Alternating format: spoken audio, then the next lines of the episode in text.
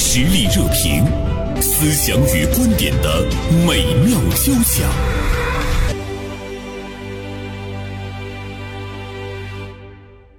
近日，上海迪士尼小镇有一对呢年逾古稀的老夫妇在网上走红。视频里呢，爷爷穿着西装，绅士的打扮；奶奶呢穿着白雪公主裙，化身为童话里的钻石恋人，出现在了迪士尼门口的喷水池前。接下来，老爷爷一句“老公主，请下车”，让人感叹呢这份爱情的美好。他们的孙女儿说：“呃，爷爷为这个场景已经准备了很久。前两天呢，让他的孙女儿去帮他买一条公主裙，说要给奶奶一个惊喜。”呃，其实除了“老公主，请下车”这句话让我们感觉到一份惊喜和震惊，那么近一段时间在我们的生活中，像“公主请上车”“公主请下单”“公主请用膳”“公主请加班”等等这样的造句模式呢，已经是分迷开了啊，火速席卷了各大网络平台以及线下的场景，成为热梗中的顶流。这个梗它背后啊，究竟呢藏着一些什么样的心理需求？今天呢，我特别邀请辽宁师范大学心理学院的博士生导师孙文玉老师做客我们的直播间，跟孙老师共同来聊这件事儿。孙老师，中午好。中午好，您说这个老人家，这个老奶奶，当她的老伴儿跟她说“老公主，请下车”的时候，那一瞬间，她会有一个什么样的心理反应？首先作为一个女性来说，在幼年的时候都有一个公主梦，到少女的时候，这个公主梦它就会变得更加的瑰丽多彩，因为每个人都希望自己被社会所承认，都希望证明自己，呃，希望得到一个自我认可的这种价值感、成就感和满足感。我们之前聊过的这个马斯洛的需要层次说一样，嗯，呃，当我们的这个最低层次的生存的需要得到满足的时候，我们精神上的需求它是水涨船高的。我们需要有更多的心理需求嗯来实现，让我们内心有一种富足感、幸福感、满足感。嗯那么这个就是属于马斯洛的需要层次说当中，呃，金字塔的比较高的这个层次的需要了，呃无关年龄哈。嗯这个老奶奶无论她多大，其实从灵魂上来讲，她始终是一个女人，嗯她始终内心藏着一个公主梦。分析的这个马斯洛的需求理论，经济条件、嗯经济生活发展到今天的时候，我们开始去追求那种自我尊重、自我的那种实现，这个心理。它已经形成了一个社会心理，就它其就实是需是求很强啊，烈。对，它其嗯实是社会发展和进步的一个表现，就是我们对文明啊、对民主啊、对自我实现的价值需要、对个体的尊重啊，这些东西都是一定要在实现温饱的基础上嗯才会出现的这个社会的一个、呃需求的一个动向的变化。我们会悄然的会发现，社会当中人与人之间的关系，从这个称谓的这个角度就能够看出来对这种需求的一种尊重和接纳。当别人称呼我们是公主的时候，我觉得都是蛮开心的。首先，公主这个称谓一，它意味着什么？意味着一种高贵、优嗯雅，得到了充分的尊重和关注。每一位女孩儿，其实她都是一个公主，嗯，因为她的背后站着一位老国王。就是每一个女孩在自己父母的心目中都是公主，是的无论呢她出身是富裕的家庭，哎，还或者是贫困的家庭，贫困的家嗯庭，对。嗯但是我们看到，在今天社会上普遍的存在，甚至于他对所有的女生都以公主相称的时候，我刚才说，它可能是一个社会的这样一个、一个嗯需求，对，嗯它提供了一种这个情绪价值哈。是的，所以今天也想跟孙老师来探讨一下，就是为什么我们今天对情绪价值的这个需求那么强烈？到底什么是情绪价值？我们为什么那么需要情绪价值啊？就是说，当一个人为了自己，呃，能不能吃饱饭，嗯能不能穿上衣服，就为这个最低层次的温饱而挣扎的时候，嗯他是无暇去顾及我情绪上的东西的，是吧？甚至自尊这种需要都被压抑了。他觉得那个不重要，哎，对，昌临时而知礼节，就是人对精神层次的更高层次的需求呢，它是一定要在社会进步和发展的一个一个佐证，也是一个基础。呃，上层建筑不仅仅包含政治制度啊、社会制度的发展，呃，那么它也是一种呃精神上呃需求不断进步和提升的一个表现。所以这个情绪价值是什么呢？其实我们把它掰开了、揉碎了、抛开来看，其实人与人之间交往的最根本的东西是什么呢？就是情绪价值。我跟他在一起开心，那我就愿意跟他在一起，嗯因为对方给他提提供了情情绪价值啊。我们都愿意跟那个开朗阳光的人在一起，嗯跟那个呃特别自带那个表情包的，在一起特别逗哏的，我们喜欢跟他在一起，为什么？因为他给我们提供情绪价值。我们不喜欢跟那个整天唉声叹气的、抱怨的、总愿意吐槽的、负面情绪浓浓的这样的人在一起，为什么呢？因为他给我们带来的是负面情绪的影响，他不能给我带来情绪价值，甚至是带来的是我不想要的那部分。但是我们也都知道，比如说我们嗯呃已经满足了温饱，甚至我们走向了那个小康的水平，对它不是近几年来出现的哈。其是实我们呃对于大多数人来讲，可能早就有了这样的一个比较丰厚的一种物质生活的基础。为什么在今天我们会发现大家对于情绪价值的那个需求更强烈，甚至于它能够引起呃社会的一种关注，我们的关注的东西往往是我们缺少的，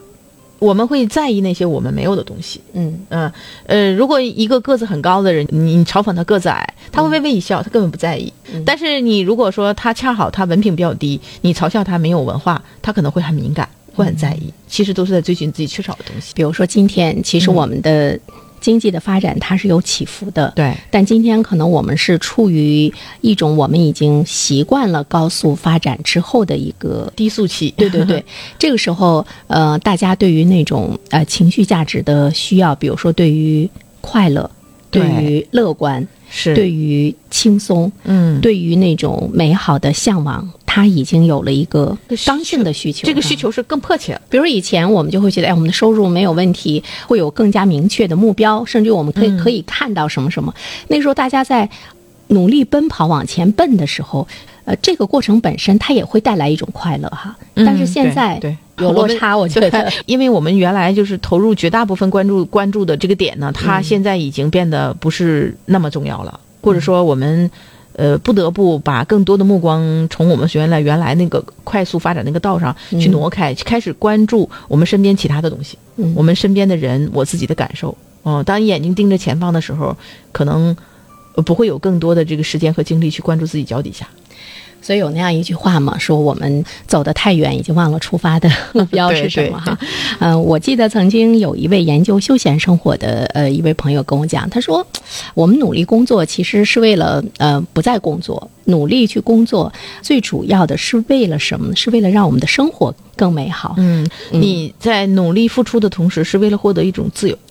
呃，但是我们也会看到，嗯，想要的那个自由越来越没有了。比如说，我们今天会看到说，哎，比较卷，嗯、是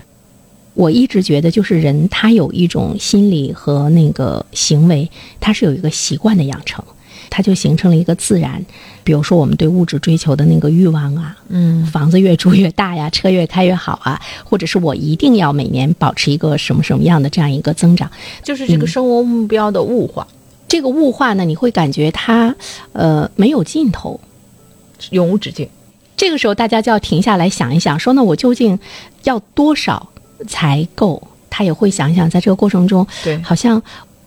我不是很开心哈、我是嗯否真的能永远到达我心中那个满意的目标？它因为它是这个高峰在哪里是没有，是不可以量化的。就是说，物化的东西，它并不能够让人真正到达一个自己喜欢的那种快乐的境界。就是我们刚才说的这个情绪价值。嗯其实我们的快乐来自于哪里？来自于自己，还有别人给的这个情绪价值。所以情绪价值的话，我觉得方面呢，是我们要懂得给别人提供情绪价值。是的嗯 比如说我跟孙老师在一起，我就觉得非常开心，我内也是心一样 内心非常平静，总是让我有一种哎积极向上的这样的一个生活的心态。嗯我的这个感受是你给我提供的情绪价值哈、嗯那嗯当么就我听到你说这个话的时候，我的内心也是很开心啊的、那么这是我们给别人的这个情情绪价嗯值。那我们自身呢？我自己怎么给自己提供情绪价值？嗯，这个在以前来说，大家会觉得，你看你有阿 Q 精神，你你比较会那个自嘲什么的。嗯嗯，我突然之间觉得，好像这个也是一个能力，就就是是这是一种能力。特别重要。呃，如果用专业的名词来说，它叫是一种心理的自我防御机制。哦就是当他如果遇到这件事情，有可能对他自己的心理造成一个侵害的时候，嗯嗯那那那么他本能的会要有一个本能的自我防御哦啊。那么这个防御的作用就是使他自己的情绪不被伤害。哦，所以说从这个角度来那它讲，啊不是逃避吗？对，这嗯对它它这个跟逃避之间会有什么样的区别？呃这个防御和逃避。对，对防御有很多种方式，逃避是一种。嗯，就是如果这种这种逃避，呃，是能够防止他自己受伤的话，那么这个逃避本身是有意义的。嗯啊当然不是说鼓励他做一只鸵鸟哈、因为有些问题你单纯靠逃避它是解决不了的啊。嗯但是最初的逃避，比如说我们在面对一个自己接受不了的事实的时候，嗯啊，一个生活当中有重大的变故或者伤心的事情，嗯或者有时重大的挫折和灾难的时候，自我防御机制的第一个反应是不，这不是真的、哦 n o 啊。那我们看电影当中，欧美片儿当中，他说哦 no no，他就是在否认。不去面对，不接受，嗯啊，不接受，逃避，然后它是是一种自我保护。人的这个个体在这个世界上生活，其实是非常弱小的，嗯，他经常会遇到很多不测的东西，他不能够去接受，他不喜欢的，但是他也必须要去接受，因为他要生存。嗯，第一步生存，第二步要快乐的生存。嗯呃，那么当你把你自己从那一瞬间的那种不愿意面对中解脱出来的时候，嗯其实你之后有一种什么样的那种行动，嗯或者是要有一些什么样的转变也好，就这个问题它还是摆在那儿，你还是要去面对它，去对去解决它。，对，但这个时候你的那个情绪已经发生了变化，是再去解决它就有力量。是的，我这这么来理这解啊这。是的，您理解得非常对，嗯就是它是一个第二阶段。哦，第一阶段呢，我们本身体本能的是在逃避或回避、拒绝、否认的这个阶段的时候，其实是给自己的心理争取了一个缓冲的时间，嗯，慢慢的一点点去接受它。嗯第三阶段才会平静下来去解决问题。哦嗯嗯、第一阶段否认，第二阶段哀伤，第三阶段是恢复理性。嗯，所以你看，今天在我们的社会中出现了这么多什么公主啊，嗯。呃，请用膳，比如我们去饭店吃饭， 我有一个朋友，就是他说他上饭店的时候，嗯，大家喜有的时候喜欢喊服务员，啊，对他说不，他说我都是喊老板，哦，啊，把服务员喊老板啊啊，吗他直接就喊老板，啊那就一定会有人过来，嗯哦，因为服务员他会觉得我是在替老板分忧。哦，当有顾客喊老板的时候，马上就有服务员过来了。哦，就是啊那这个时候服务员的心里是不一 样的，啊 对对对，他觉得是他有了责任感，嗯啊，对他有责任感，而且他跑过来的时候，其实老板也是很开心的。嗯，他并不认为说服务员冒充老板，而是他认为服务员在替老板承担责任。嗯嗯，那我觉得你这个朋友情商还是蛮高的啊，，是啊，嗯啊，有一次呢，我们几个朋友会面的时候，他就在介绍他身边的这些人的时候，他说这个是江总，这个是王总，这个是刘总。嗯我说怎么全是总啊？他说不，有两个是司机。嗯但是我对人介绍他的时候，我都跟大家说是叫什么什么总，什么总。嗯，哎、所以这两个司机对他是特别尊敬的。哦。天哪，我觉得他就是满足了大家的那个情绪价值。是啊如如果是说，呃，其他的都是老总，这两位呢说是这个司机师傅，嗯那么司机本身在那一瞬间他是有自卑感的。对，哎，我就在想说，情绪价值的那种提供，其实它是呃填补人们内心的缺失。呃，我就记得我有一个朋友，他给我讲一件嗯事儿，当时我也觉得特别好玩儿。呃，还还有一位妹妹，他们在一座城市那个生活，她妹妹是个公务员嗯哦啊、做到了那个处长的那个位置啊。啊嗯呃，她呢就是经商嘛啊，就是还可以，但不是那么特别突出。但他们俩互相的称谓，我觉得特别好玩儿啊。 他妹妹给他打电话就喊他亿万富翁，你在干 嘛？啊，他就特别开心，你知道。他一给他妹妹打电话呢，他就说，比如说他们姓王，他嗯说、王局还在忙吗？ 完了，他妹妹就特别开心。他说，呃，其实我们每次称呼的时候，我们自己内心都在哈哈大 笑，就我们称呼对嗯方或者对方这么称呼我们的时候，他说我们自己内心就哈哈大笑。后来我们觉得。那嗯每次有这样的称呼，每次打电话，我们都能开心的不行了。我们为什么不让他来愉悦我们自己呢？嗯是啊对，嗯。后来我就想到有一句话说，呃，言有灵，语言是有灵气的。嗯，是说你说出来的话，对你的周围的磁场，包括你个人的发展，它是有影响、有对作用的。对，对，他说，说不定哪天喊着喊着，他说我姐姐就是亿万富 翁，我就成局长了，因为他俩嘛，就是亲姊妹之间嗯每天都会通一两个电话互嘛，相调侃。你我，你看彼此提供欢乐的情绪价值，是的是的向上的情绪价值。就刚才咱们在聊的过程当中，嗯我突然就想起来，嗯，淘宝网上有卖那种布袋子，嗯，存款一元纪 念，存款一元纪念， 但不敢背出去的。但哎，真的还有人背这个哦啊啊，并且还真的有人信。其实它只是一个带有玩笑性质、搞笑的这么样的一个布袋子，嗯它印的说存款一元纪念啊其实。呃真的不是说是因为是存款一年，你随便花几块钱就可以买到，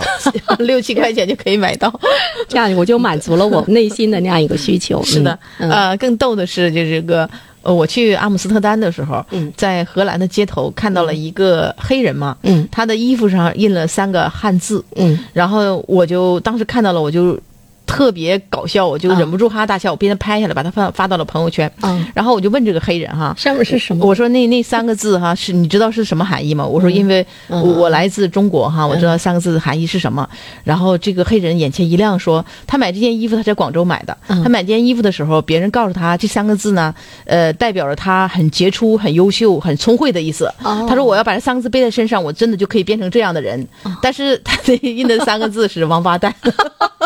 是这样的。 我天哪，为什么要是这样？这是一对个对提对，示。嗯其实是一个、其实是一个调侃。但是这个黑人当他穿着这个衣服的时候，他的表情是很自信和开心的。就是说，那三字本身是在我们的汉语当中是骂人的，嗯但是他背在身上的时候，当他自己的思想把它赋予了一个积极的、有趣的、呃非常好的一个含义的时候，嗯他自己的这个表情都是不一样的。嗯嗯，他认为王八蛋就是人中龙凤的意思。嗯然后他的表情，他穿上衣服都是很自豪、很自信的，招摇在阿姆斯特丹的街头。 因为阿姆斯特丹本 本地很的多人不知道，好多懂汉语的人是他非常少的，因为嗯黄种人都很很少。所以呢，我们会看到就是语言的那种暗示，对还有我们呃理解的那个积极的意义，对你自身的精神状态会带来的那个对影响是不可可低估的。能语言和文字嗯本身是没有意义的，对是我们赋我予们它赋意予它义。嗯意义。所以今天我们社会上出现的各种各样的梗，我觉得也是在我们。今天来看经济低迷期，大家似乎都有一些颓废的这样的一个状态之嗯中。我觉得我们民间自己，我们赋予了生活的亮点、亮对色，对啊，这也能够看到是一个非常美好的一个向往 哈。对。社会热点，传媒观察，穿透共识，寻找价值，实力热评，谈笑间，共论天下事。呃，我看到我们的听友东方之珠发来微信，我还是蛮喜欢这段话的。他说：“公主，请开始直播；公主，请放片花广告；公主，请下节目。” 谢谢，谢谢，很喜欢。我曾经看到过一句话啊，有的时候呢会在跟朋友分享的时候，我说你你走路的时候，或者是你在公众场合的时候，心里默念着这句话来提示自己昂头挺胸。这句话是啥呢？说亲爱的公主，抬起你的头，别让皇冠落下。哎这话很美啊。很美啊。呃，孙老师不瞒你说，有的时候。比如说，在走路的时候哈，我就一想到就抬起你的头的时候，呃，心中会有一个声音说：“别让皇冠落下。”那个时候你就蛮开心 的，是啊这这 是自己给自己提供的情绪价值。对对嗯嗯嗯， 就是气质的塑造呢，它其实首先是来来自于自信。自信，对、嗯对，而自信呢，就一定要有一个呃挺拔的身姿。我们来看那个王室的成员啊，嗯他们普遍就有一种非常优雅的风度和气质，那它就来自于这个挺拔的身姿。这个就是我们自己给自己一种暗示的时候，嗯、慢慢的它就会成为现实。它会让你自身的那个修养，嗯包括你身体的一些社会语言更高雅一些。嗯同时，如果你内心把你自己看得非常高贵的话，我觉得别人他才会把你看得很高贵。你内心当中有的东西，它会很自然而然的散发出来。嗯有的时候可能不需要语借助于语言和文字，嗯别人能够感受得到。呃，就是如果嗯，在一个发言当中，有人紧张了，有人喜悦了，没有人说话的时候，你也能感觉得到；嗯，有人因此而感到忐忑心虚了，你也能感觉得到。嗯，如果我们自信的话，这种自信和优雅，嗯真的可以让我们变成一个精神上的公主。嗯，所以呢，今天社会上有这么多的公主梗出现的时候，我觉得，呃，人们是希望通过这样的一种，呃，美好的称谓，它有很好的助缘，同时呢，它也是希望大家此刻。呃，抬起你的头，无论处于一个什么样的状态之中，嗯你都要很积极的、很乐观的、充满信心的走下去。我觉得，呃，如果我们有了这样一个心态的话，其实，呃，生命中的每一天对我们来讲，你就是赚到了。嗯，我有一段时间跟呃周围的一些朋友分享的时候，我就在说，对，我说如果你你很沮丧的过这一天，你跟一个很快乐，哪怕他假装快乐，嗯呃，他没有真正的快乐的事情，哪怕他假装快乐过一天的人相比的话，我说那你是亏大了啊。但是我们好像说赚和亏，大家更多的呢是用那种金钱去衡量，对其实它的意义更广泛。是，就像我们经常说，我们说人生什么三万多天，嗯其实到现在，如果真的仔细算一算的话，人到中年的时候，我们只剩下一万多天了。嗯，真的要是细数起来的话，还是觉得有一种非常惊恐的感觉。是，呃，那一万多天的话，如果把它变成一块钱的话，嗯其实就是一万多块钱。嗯你每天都在花掉一块钱的话，一万块钱很快就花没了嗯啊。所以之前我我曾经调侃过，我说时间和金钱就像洗手间的卷儿纸，你看着挺多的，扯着扯就没了。对， 我觉得好形 象。是，嗯，呃，在这儿我我想到一个例子嗯哈，就是我有一个朋友。他爸爸是一个老知识分子，非常理性，嗯非常豁达。嗯有一次呢，他爸爸买了一件已经是上万块钱的一个仪器，就是老人家在家里来用的哈。嗯他就问他爸爸，他说：“他说爸爸，这个真的那么有用吗？你会不会上当受骗了哈？”他爸爸说：“我也不知道，但是我在那一瞬间呢，我就很果断的，我就决定了买它。”他说：“爸爸，你在那一瞬间，你为什么决定买它？”嗯他爸爸说，卖给我这个东西的呃那个年轻的小伙儿跟我说说，叔叔，你长得蛮帅的。 嗯，我的这个朋友听完之后呢，他心里就有一些难受。爸爸的确是很伟岸、很帅气，但是呃，他们从来没有对他们的爸爸表达过。啊啊、那个年代嘛，哈，四几年出生的人，嗯他也很少听到过别人对他说你很帅，嗯包括来自于他妻子的那种肯定。嗯就突然之间有人跟他说：“叔叔，你挺帅的。”触动了他内心的那样的一种这个是他的心理需求，就是他嗯生活当中缺少的。大家都对他吝于表扬的时候，嗯他有一个巨大的心理缺口，嗯他很需要嗯别人对他的赞赏和肯定，嗯尤其是到老年的时候，是嗯，社会对他的认可的这一部分已经没有了。其实老人最害怕的就是怕自己是没有用的，这个年轻人给他提供了一个情绪价值。突然之间觉得，嗯，我们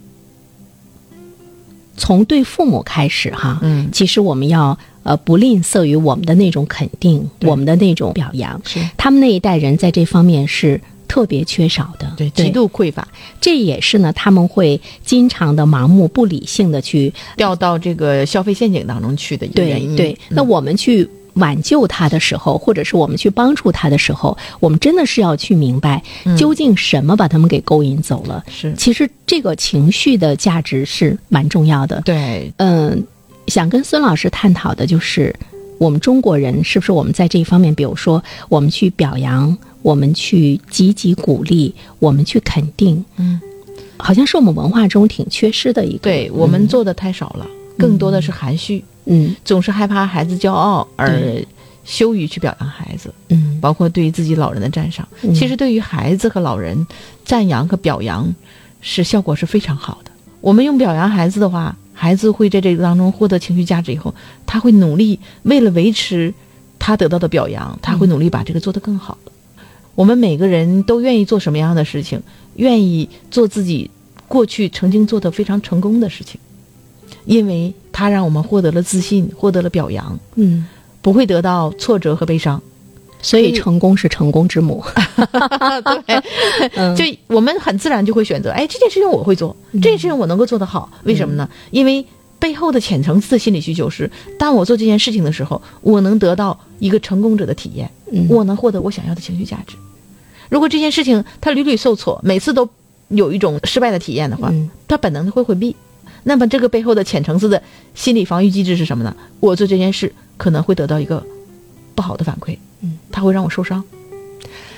嗯，我前不久呢，听朋友给我讲了一件事情哈，我也在想，什么谦虚使人进 步，骄傲使人落后，嗯或者是我对你的批评是为了促使你更加的努力。嗯这句话我们怎么样来很理性的去去看它哈？对我那个朋友呢，他有五十多岁了哈，嗯嗯他业务能力是很强的。嗯他说有一次呢，他们单位进行业务方面的交流，嗯突然之间呢，就是有同事就说起了他，你好棒什么什么的哈。嗯其实那段时间是他事业比较倦怠的时期，嗯他听完之后。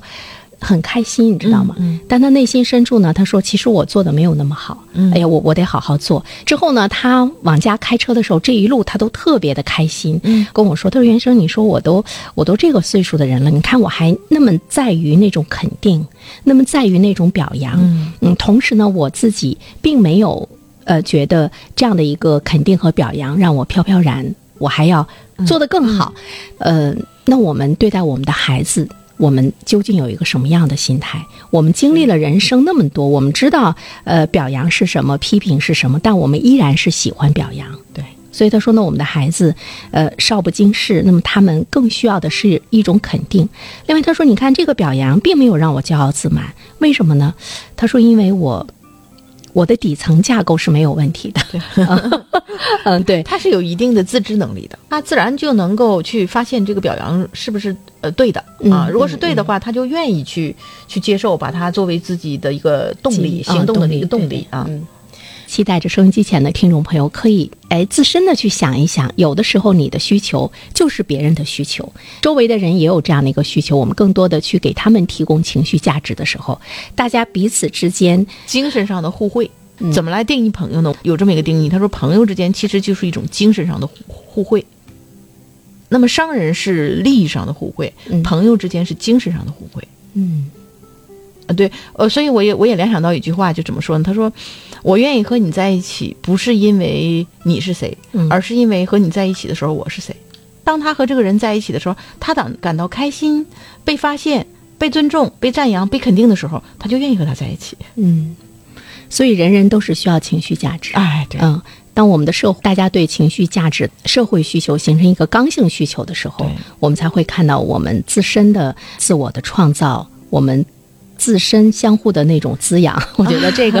对对这是一种互惠嘛，互惠大家对互相的尊重，互相的一种关爱。嗯，孙老师，我们看到这个听友爱意万年长，嗯呃，他发来这个微信，还是蛮感动的啊。哎，我们的听友突然之间也变得这么这么会说话了吗？ 他说，呃，直播间现在就有两位公主在说话，你们不是帝皇，是我们心底的月亮。哎呦，这说话说的我特别感动。我也是很感动，眼泪有一种想想出来的。暖洋洋发来微信说很喜欢今天的节目，话题非常轻松，呃，嘉宾老师也很棒哦，对我们的孙老师说也很棒。 啊，谢谢。嗯，孙老师今天坐在我旁边，就是一个公主的模样。哎呦 太感动了。呃，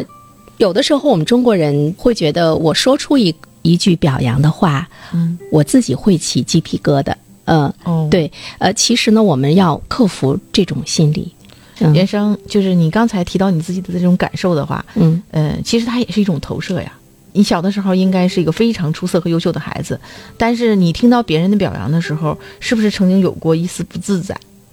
是，是吧？嗯嗯，是因为在父母可能给你灌输的一个观点就是，呃，要谦虚，要谨慎嗯啊。别人表扬的时候，你就会忽然感到有一点点小尴尬嗯啊，所以你在你才会，呃，在表扬别人或者说给予别人赞赏和赞扬的时候，嗯，呃，也觉得有一点点别扭。是，